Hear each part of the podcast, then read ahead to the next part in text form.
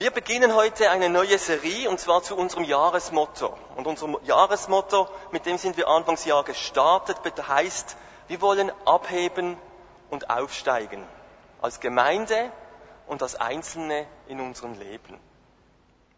Heute beginnen wir eine Serie und ich mache den ersten Teil, wo es darum geht, abheben und aufsteigen mit der Gemeinde. Also heute geht es um uns als Gesamtgemeinde. Und nächsten Sonntag geht es dann darum, abheben und aufsteigen mit meinem persönlichen Glauben, wo es um dein ganz persönliches Glaubensleben geht.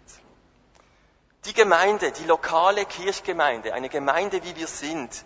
Bill Heibels hat in den letzten Jahren folgende Sätze geprägt. Er hat gesagt und sagt immer wieder seit Jahren, die lokale Gemeinde ist die Hoffnung der Welt. Und es gibt nichts mit ihr Vergleichbares, wenn sie richtig funktioniert.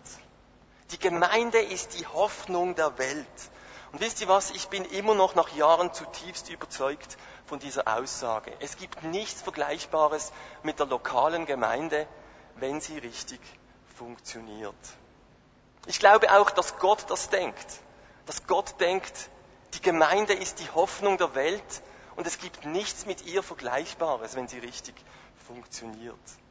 Und bevor wir in ein Bibelstudium einsteigen, möchte ich nochmals wie eine kleine Standortbestimmung. Was ist in letzter Zeit bei uns gelaufen oder läuft so, wo wir einfach merken, wir sind am Abheben und Aufsteigen und die Gemeinde ist die Hoffnung der Welt. Und Michel hat schon davon gesprochen mit, mit unseren Lebensmittelverteilern. Vielleicht könnt ihr es langsam nicht mehr hören, aber wisst ihr was? Da sind wir an etwas ganz Wichtigem dran. Da sind wir abgehoben und am Aufsteigen.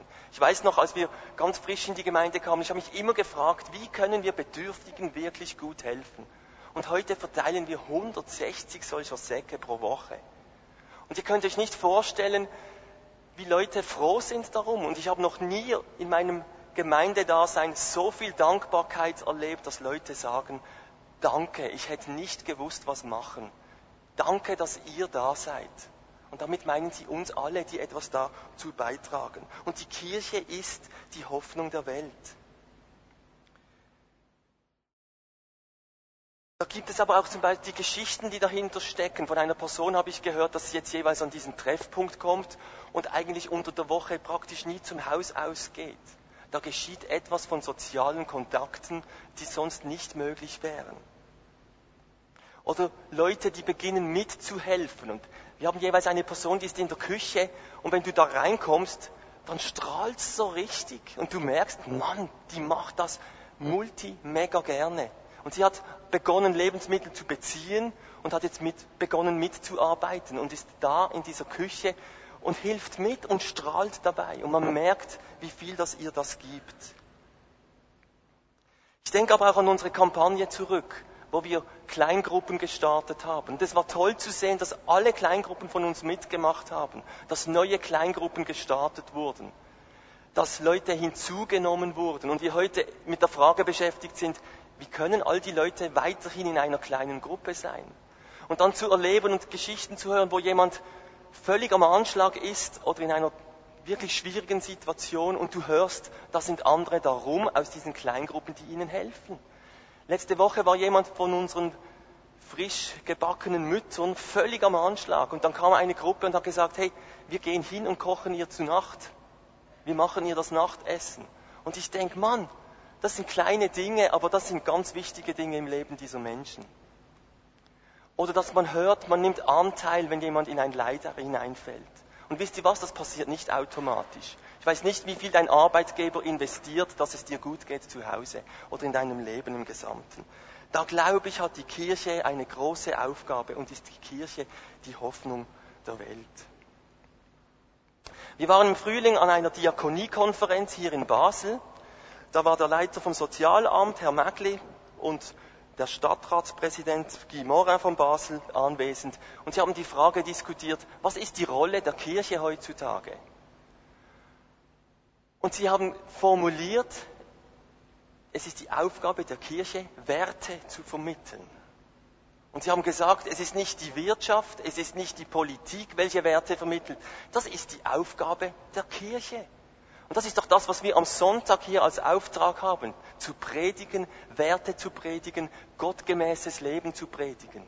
Wir haben den Auftrag bekommen und haben ihn, Werte zu vermitteln in dieser Gesellschaft. Mitmenschlichkeit wurde erwähnt. Könnt ihr es nicht schaffen, dass es nicht alles dem Staat delegiert wird, dass die Spitex alles machen muss oder die Altersheimen? Wir brauchen wieder Mitmenschlichkeit, dieses Dienst am Nächsten. Und ich bin da, da gesessen und habe gedacht, yes, jawohl, das ist die Gemeinde. Und das ist das, was wir am Kultivieren sind. Und ich finde, wir können wirklich auf Dinge blicken, wo man sagen kann, wir sind am Abheben und Aufsteigen als Gemeinde. Jetzt möchten wir aber einsteigen in einen alttestamentlichen Text. Ich möchte euch nämlich heute aufzeigen, dass Gemeinde und dein Sein in der Gemeinde nicht einfach etwas Neues, Modernes oder irgend so eine Idee von ein paar Gemeindeleitern ist, sondern dass es zutiefst Gottes Heilsplan und Gottes Plan für dein Leben ist, dass du Teil bist einer Gemeinde, einer Gemeinschaft und Gemeinde da ist als Hoffnung der Welt. Ich möchte dir aufzeigen, dass Gott dir eine Berufung gegeben hat und dass diese Berufung, dieser Sinn des Lebens ganz viel mit Gemeinde und Gemeinschaft in einer Gemeinde zu tun hat. Seid ihr bereit einzusteigen in einen alttestamentlichen Text? Okay, wir gehen zum Hesekiel. Ich finde das einen der herausforderndsten Propheten des Alten Testamentes, wo es viel Diskussionen darum gibt um seine Texte. Und ich habe mich mal rangewagt, aufgrund einer Hochzeit, die war, an einen Text und habe gemerkt, wie viel das da drin steckt. Hesekiel war ein Prophet in der Zeit, als Israel geteilt war in das Reich Juda, das sogenannte Südreich, und in das Nordreich. Hinzu kam, dass Israel vom babylonischen König Nebukadnezar erobert wurde und deshalb der König des Südreichs und die Oberschicht der Juden nach Babel verschleppt wurden, die babylonische Gefangenschaft. Und Hesekiel lebte genau in dieser Zeit und gehörte zu diesen Leuten, die deportiert wurden, die ins Exil geschickt wurden. Er war der Prophet des Exils, der geistige Führer der jüdischen Gemeinde in dieser Zeit. Und als Jerusalem komplett eingenommen wurde, war die Stimmung unter den Juden so ziemlich auf dem Nullpunkt. Und jetzt kommen diese Worte des Hesekiels, wo Gott durch Hesekiel spricht. In Hesekiel 37, 15 heißt es, der Herr sprach zu mir, sterblicher Mensch, nimm dir ein Stück Holz. Nimm dir ein Stück Holz und schreib darauf das Südreich Juda dann hol ein anderes Stück Holz und schreib darauf das Nordreich. Halte die Enden beider Hölzer so aneinander, dass sie wie ein einziger Stab aussehen. Wenn die Israeliten dich dann fragen, was das zu bedeuten hat, dann antworte, dann antworte ihnen, so spricht der Herr ich nehme den Herrscherstab des Nordreiches und füge ihn mit dem Herrscherstab des Südreiches zusammen. Aus den beiden mache ich einen einzigen Stab, den ich in meiner Hand halte. Es geht hier um die Wiederherstellung Israels. Und jetzt kommen einige sehr spannende Prophetien, um die es viele Diskussionen und Spekulationen gibt. Du aber zeige dem Volk die Hölzer und richte ihnen aus. Der Herr lässt euch sagen, ich hole die Israeliten aus fernen Ländern und fremden Völkern heraus, von überall her sammle ich sie und bringe sie in ihr Land zurück. Sie sollen wieder ein vereintes Volk sein. Ein einziger König wird über sie herrschen und nie mehr soll ihr Land in zwei Reiche geteilt sein. Alle Israeliten werden einen gemeinsamen Hirten haben, einen König, der wie mein Diener David ist. Dann richten sie sich wieder nach meinen Geboten, sie achten auf meine Weisungen und leben danach. Ich schließe mit ihnen einen Bund und verspreche ihnen ewigen Frieden. Zu einem großen Volk lasse ich sie werden, und mein Heiligtum soll für alle Zeiten in ihrem Land stehen. Ich wohne bei ihnen, ich bin ihr Gott und sie sind mein Volk. Mein Tempel soll für immer in ihrem Land bleiben.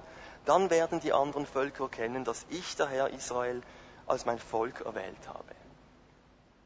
Das sind einige Verse aus Hesekiel 37. Es ist ein prophetischer Text, um den gibt es viele spannende und brisante Diskussionen. Wann und wo werden sich diese prophetischen Worte erfüllen? Oder haben sie sich schon erfüllt? Wann und wo wird dieser Tempel gebaut? Was geht da los im Nahen Osten zurzeit? Was ist mit Israel? Was hat die Gründung des Staates Israel damit zu tun? Sind die Juden heute etwas Besonderes? Hochspannende und brisante Themen. Ich möchte einige Prophetien aufzeigen, die ich glaube, dass sie in Erfüllung gegangen sind oder heute mit uns in Erfüllung gehen. Ich springe jetzt eine Folie, Florian, und wir schauen uns direkt an, welche Prophetien sind in Erfüllung gegangen. Das eine ist, das erste ist, es gibt ein vereintes großes Volk Gottes. Es gibt dieses Volk Gottes, bestehend aus gläubigen Juden und gläubigen Heiden. Und im Neuen Testament führt dies Paulus im Römer 11 ausführlich aus und verwendet dazu ein Bild, nämlich das Bild eines Ölbaums. Es gibt bei diesem Ölbaum natürliche Zweige, welche abgebrochen sind. Diese natürlichen abgebrochenen Zweige stehen für Israel. Es heißt, um ihres Unglaubens willens sind sie ausgebrochen worden. Und wenn sie nicht im Unglauben verharren, werden sie wieder eingepfropft werden, denn Gott vermag sie wohl wieder einzupfropfen. Hm? Das heißt, Jesusgläubige Juden gehören wieder zum Ölbaum. Sie sind diese natürlichen Äste, die Paulus erwähnt, die angepfropft werden. Nun gibt es aber noch wilde Äste von einem wilden Ölbaum. Und diese wilden Ölzweige sind das Bild für die Heiden. Wir, die nicht Juden sind, sind Heiden. Okay? Und auch die können und werden an diesen Ölbaum angepfropft. Wenn du als Zweig vom wilden Ölbaum in den öden Ölba edlen Ölbaum eingepfropft wurdest und damit Anteil erhieltest an der Kraft seiner Wurzel, so erhebe dich nicht über die anderen Zweige, heißt es im Römer 11. Das heißt, es gibt diesen Ölbaum mit natürlichen Zweigen, Jesusgläubige Juden, die angepfropft werden, und Heidenchristen, die an diesen Ölbaum angepfropft werden. Und gemeinsam haben wir Zugang zur Wurzel und zur Kraft Gottes. Ich finde das ein wunderschönes Bild. Und es ist die Erfüllung davon, dass es wieder ein vereintes großes Volk Gottes gibt. Eine zweite Erfüllung, eine zweite Prophetie, das Volk Gottes hat wieder einen König und einen Hirten. Jesus wurde als dieser verheißene König aus dem Stamme Juda erkannt. Als Jesus am Palmsonntag eingeritten ist in Jerusalem, begannen die Jünger ihre Kleider hinzuwerfen und haben ihn gepriesen, gesegnet, gesegnet sei der König, der kommt im Namen des Herrn. Oder als Jesus vor Pilatus war, wurde er ständig gefragt, bist du der König der Juden? Und er hat das nicht so rausproklamiert die ganze Zeit aber die Leute haben ihn erkannt als den König der Juden. Und zu seinem Hirtensein hat er sehr viel gesagt und hat gesagt, ich bin der gute Hirte. Eine dritte Prophetie, Gott hat einen neuen Bund geschlossen. Es ist die Rede von diesem neuen Bund. Auch das hat Jesus erfüllt. Und als er das letzte Abendmahl ausgeteilt hat, hat er gesagt, dies ist mein Blut des Bundes, das für viele vergossen wurde. Dies ist das Blut des Bundes, das für viele vergossen wurde. Da gibt es das Alte Testament, den alten Bund und den neuen Bund und das Neue Testament. Jesus hat diese Prophezeiungen erfüllt.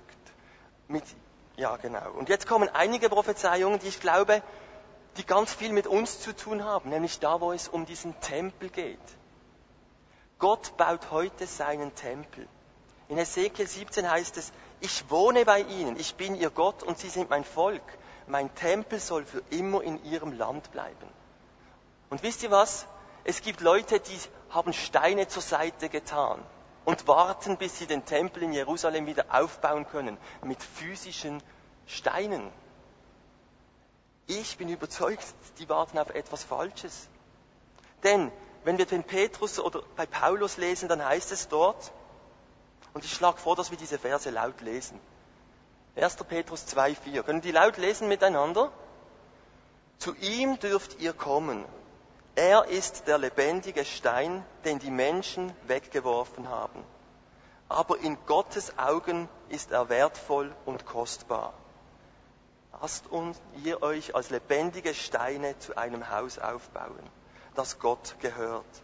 Darin sollt ihr als seine Priester dienen, die ihm als Opfer ihr Leben zur Verfügung stellen. Um Jesu willen nimmt Gott diese Opfer an.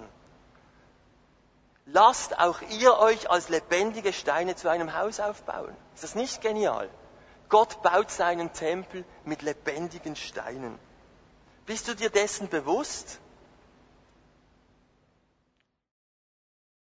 Im Epheserbrief heißt es, so seid ihr nicht länger Fremde und Heimatlose. Ihr gehört jetzt als Bürger zum Volk Gottes, ja sogar zu seiner Familie.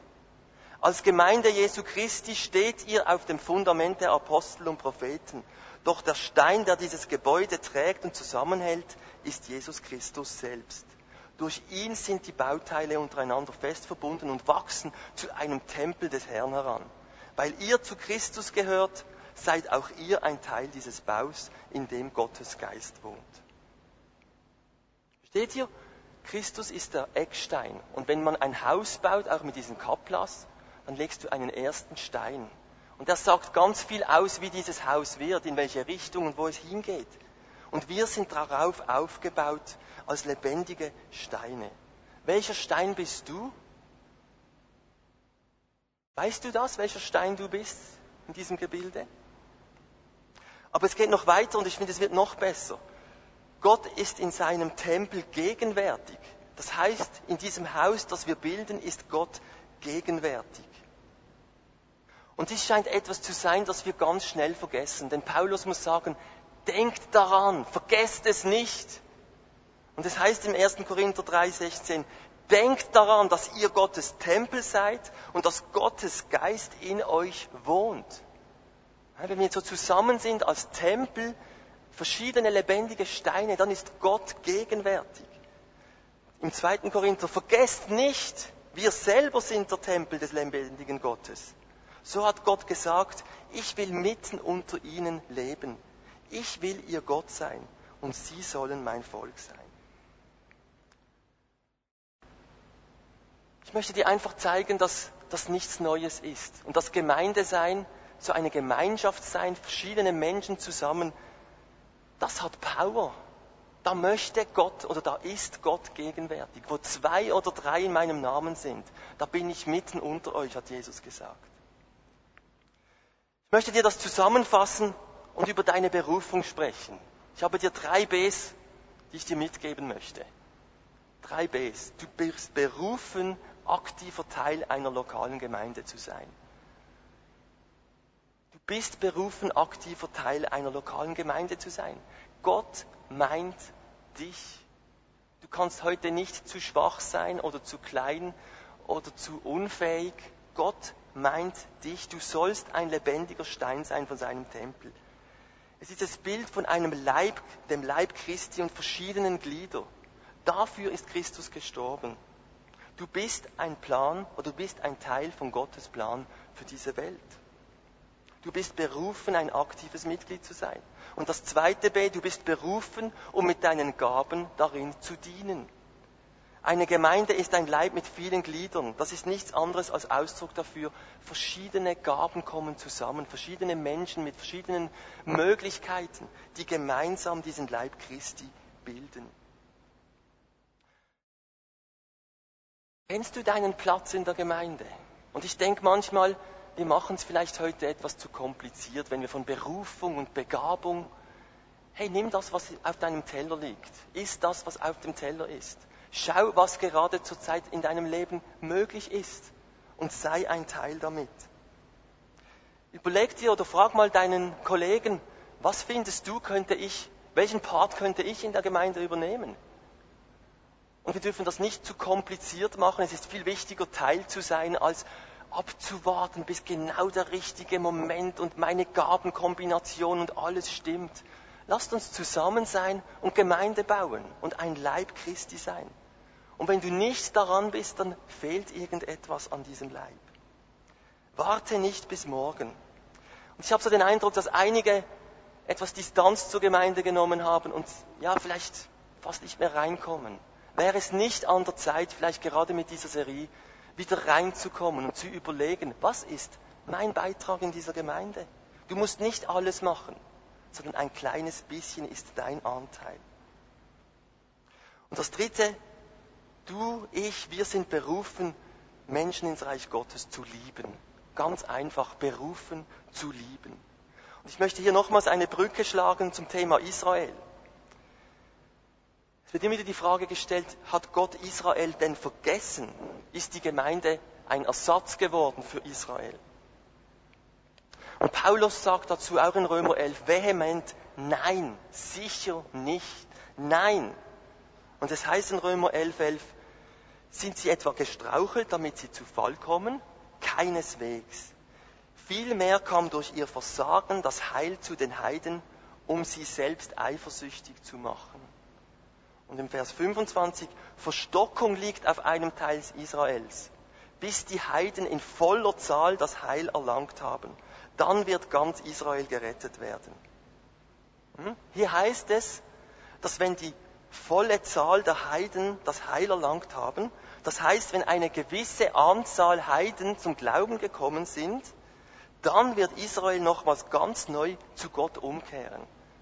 Und ich nehme an, das ist dann so etwas wie eine Erweckung, eine erweckte Zeit, wo ganz viele Juden den Messias entdecken und gläubig werden. Wieder Jesus gläubig und ganz neu umkehren zu Gott. Aber dazu braucht es, dass diese Vielzahl der Heiden erfüllt wird. Das ist doch ungemein spannend, oder? Gott hat einen Plan und wir spielen eine Rolle darin.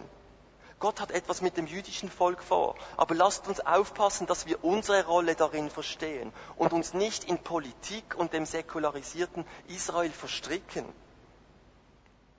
Es ist gut, Israel zu segnen. Es ist aber auch gut, Palästinenser zu segnen. Es ist gut, das politische Geschehen zu beobachten. Es ist hochspannend, wie Gott das macht und zurzeit, wie viele Juden zurückgehen nach Israel. Aber lasst uns immer wieder darauf achten, was unsere Aufgabe, unser Job ist. Gott wird es richten, dass Israel wieder zurückfindet zu ihrem Glauben. Und wenn wir etwas Gutes für Israel tun können, dann glaube ich, ist es, dass wir möglichst viele Menschen zum Glauben führen, dass diese Vielzahl an Menschen, die zurückfinden, erfüllt wird. Und was heißt es hier? Was ist die, warum haben die Heiden das Heil bekommen?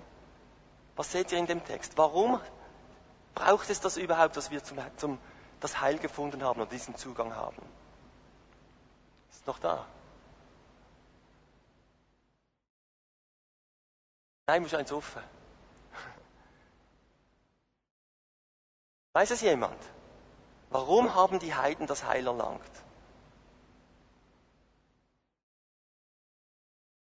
Ja? Was sagen?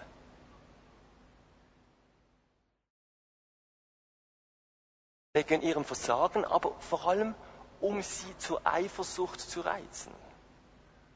Ja? Um sie zur Eifersucht zu reizen. An unserem Glauben sollen Menschen, von unserem Glauben sollen Menschen angesteckt werden. Versteht ihr? Wir sollen einen ansteckenden Glauben leben. Menschen sollen merken, hey, da gibt's ja einen Gott, das will ich auch. Ich will das, was die haben. Und darum hat auch Jesus gesagt, daran werden alle erkennen, dass ihr meine Jünger seid, wenn ihr Liebe untereinander habt. Es geht also nicht nur um unser Vorbild oder Zeugnis Israel gegenüber, sondern jeder Mann. Und ich weiß nicht, wie du, wenn du bei uns in der Gemeinde bist, was ist unsere Vision? Unsere Vision ist, dass aus Christus fernstehenden Menschen leidenschaftliche Nachfolger Jesu werden. Wir sollen Menschen anstecken mit einem Glauben an Jesus Christus. Es ist deine Berufung, es ist Gottes Plan, dass du einen Glauben lebst, der von liebevollen Taten geprägt ist und andere Menschen ansteckt. Ein ansteckendes Christsein. Versteht ihr? Und darum hat Paulus gesagt, in Christus gilt weder Beschneidung noch Unbeschnittensein etwas. Es geht nicht um diese Rituale, sondern der Glaube, der durch die Liebe tätig ist, der zählt alleine. Gott möchte von uns, dass wir Zeugen sind für Gott, nicht indem wir jüdisch werden oder plötzlich wieder jüdische Festen feiern, sondern indem wir ein liebevolles Leben leben und andere Menschen anstecken mit unserem Glauben. Es ist unsere Vision, dass aus Christus fernstehenden Menschen leidenschaftliche Nachfolger Jesu werden. Das ist nicht einfach unsere Idee. Ich glaube zutiefst, dass das der Auftrag der Gemeinde ist. Dass Gott hier gegenwärtig ist. Dass Menschen Gotteserfahrungen machen und angesteckt werden. Diese Gemeinde funktioniert dann richtig, wenn jeder seinen Platz einnimmt. Und wir haben den Eindruck auch als Leiterschaft, dass jetzt mit dieser Serie abheben. Ganz neu die Chance da ist für dich, vielleicht wieder einen Schritt zu auf die Gemeinde zu machen. Die Gemeinde ist ein wichtiger Ort, ist ein wichtiges Instrument Gottes, dass er sich zeigen kann. Möchtest du neu deiner lokalen Gemeinde wieder Priorität geben?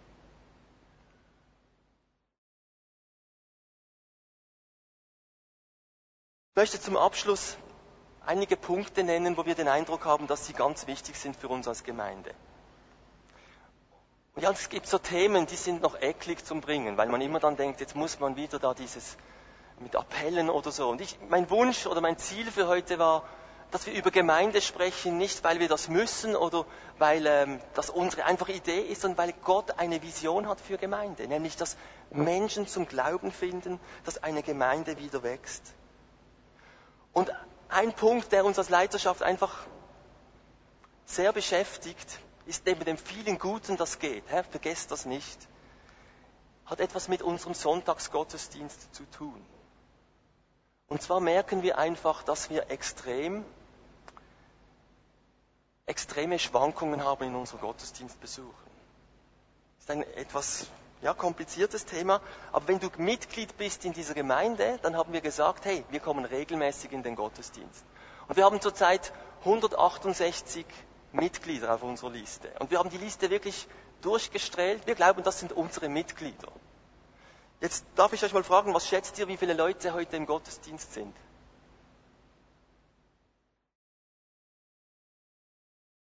Mehr? 80. 100. 96, 94. Okay, wir waren am Schluss der Anbetung oder während der Anbetungszeit 106 Personen. 106 Leute im Gottesdienst, sagen wir mal zu 168 Gemeindemitgliedern. Darf ich mal fragen, wer von euch ist alles nicht Mitglied? Könnt ihr mal kurz aufstehen? Alle, die nicht Mitglieder sind. Hey, lasst uns ihnen einen herzlichen Applaus geben.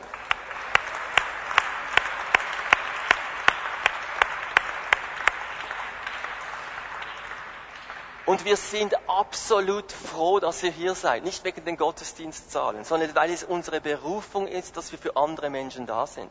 Aber wenn jetzt von diesen 105 Gottesdienstbesuchern diese 20 abzählen, dann sind wir vielleicht bei diesen 80. Dann sind wir bei knapp 50 Prozent unserer Gemeindemitglieder, die hier sind. Und ich sage es euch jetzt einfach, uns beschäftigt das.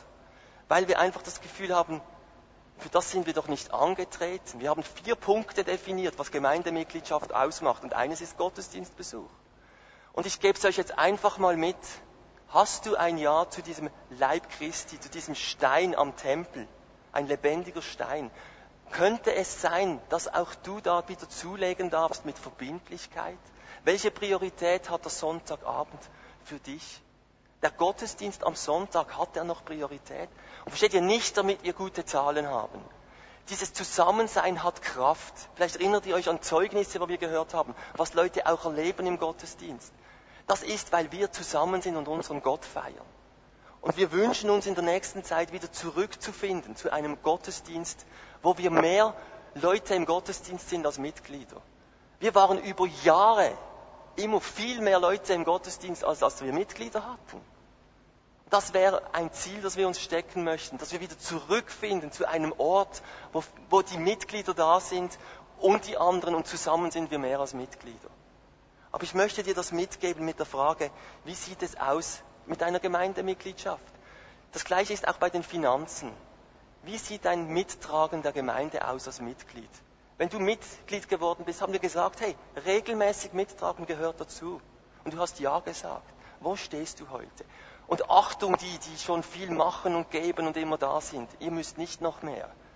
Wir möchten wirklich aufgreifen, dass wir glauben, dass einige wieder einen Schritt näher zur Gemeinde kommen können. Und der dritte Punkt, der uns ganz wichtig dünkt für die zweite Jahreshälfte. Wir würden gerne einen Gospelchor haben, der aus mindestens zwei Drittel Mitgliedern besteht. Versteht ihr? Wir hatten letztes Jahr einen super Gospelchor, 100 Leute, oder? Aber da ist etwas von diesem Gefühl aufgekommen, hey, da singen ja mehr Leute mit von außerhalb, die einfach Chorsingen zum Teil toll finden, anstatt Mitglieder.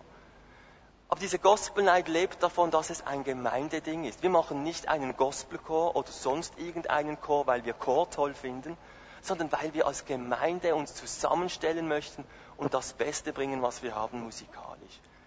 Nimm doch auch das mal mit, überleg dir, ob du dieses Jahr an der Gospel Night wieder mitsingst oder einen anderen Teil wirklich übernimmst. Wir wünschen uns, dass das ein richtiges Gemeindeding wird. Gott, Gott meint dich. Du bist oder sollst ein lebendiger Stein am Leib Christi sein.